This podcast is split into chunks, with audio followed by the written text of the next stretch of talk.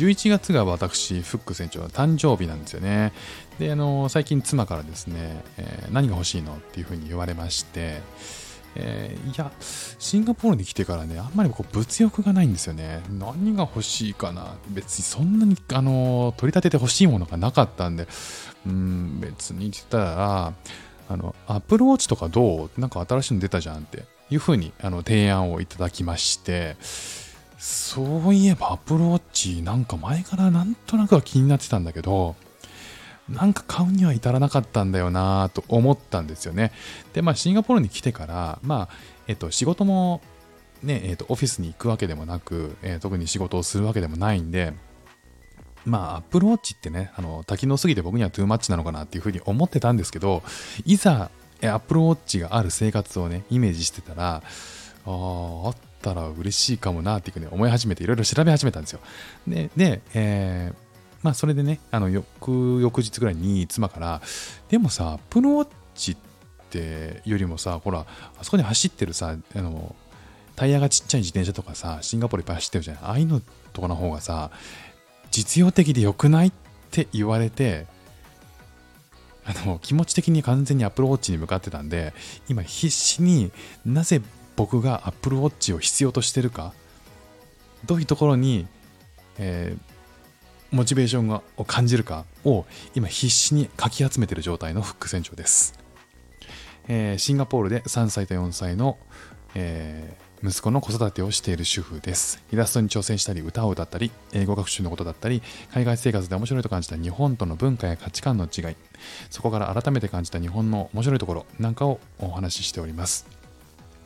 コラボ用のえー、先日お話ししたんですけどコラボ用の音楽をですねかなりの時間をかけて作ってしまってました。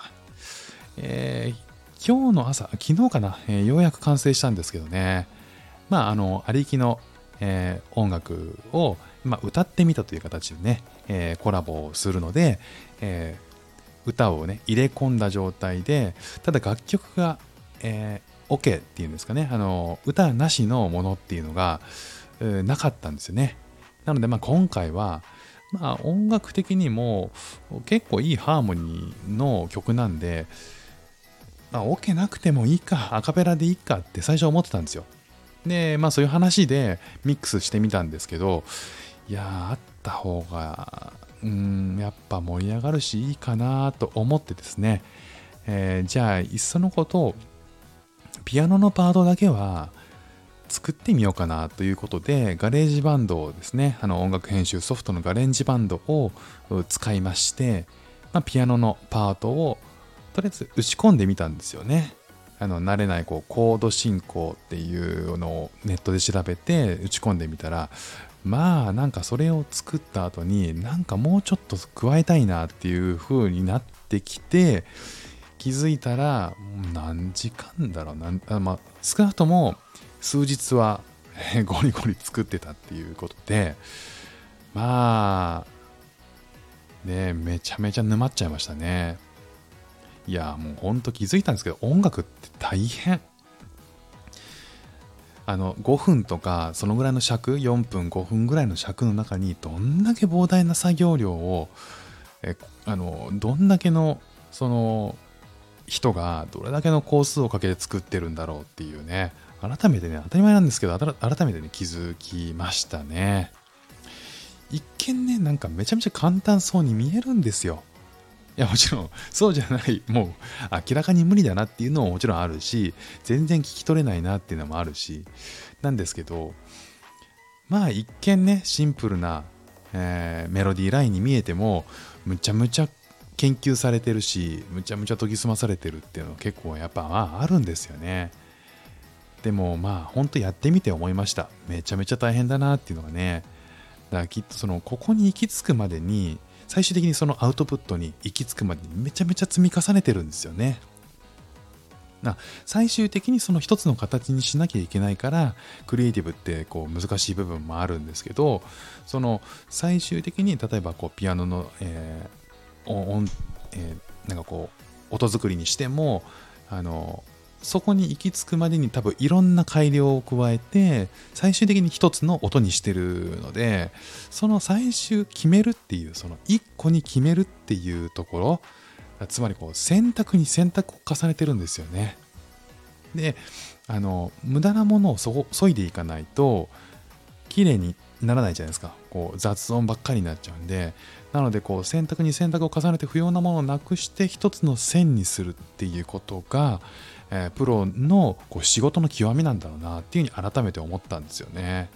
まあこれは音楽にしても、えー、僕があの大学で勉強してたデザインにしてもそうで達人の力でねその場でその判断っていうのを即興でどんどんできる人ももちろんいると思うしそういう人はまあある意味天才だっていうふうに言われる部分もあると思うんですけどそうじゃない人たち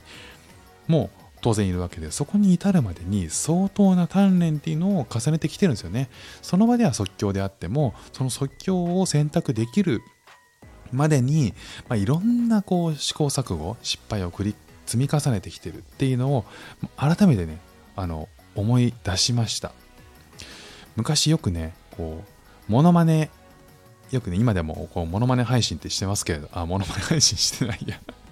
そんなモノマネっていうほどの配信してないんですけど、えっと、まあ、あの、歌い手さんの歌い方とかをいろいろこう聞きながら自分なりにこう歌を表現してみたりとかしてるし、昔は、あの、その、真似っていうことを、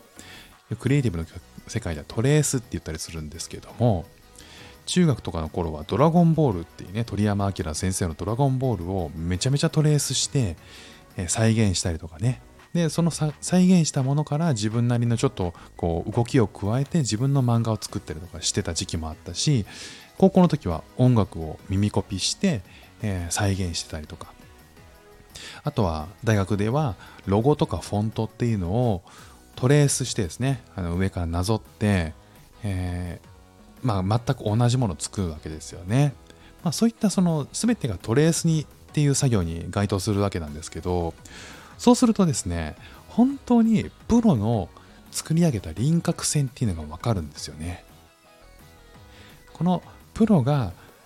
えー、いろいろこういろんなこう失敗を重ねながらようやく最終的にたどり着いたその輪郭線をきれいになぞるんですよ。そうするとねこのなぞったものがなんと綺麗なことかっていうのがわかるんですよね。自分では到底ふあの書けないこの線っていうのが分かったりとかするんですよね。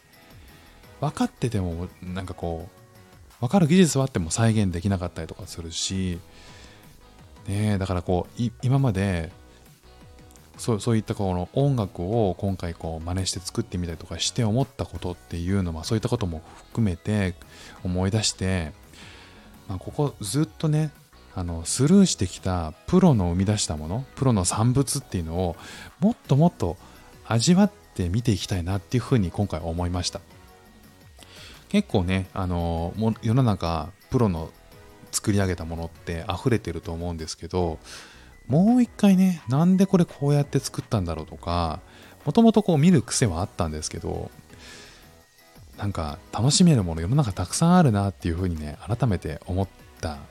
えー、今日この頃でございます。ということでね、今日も聞いていただきましてありがとうございました。フック船長でした。ではまた。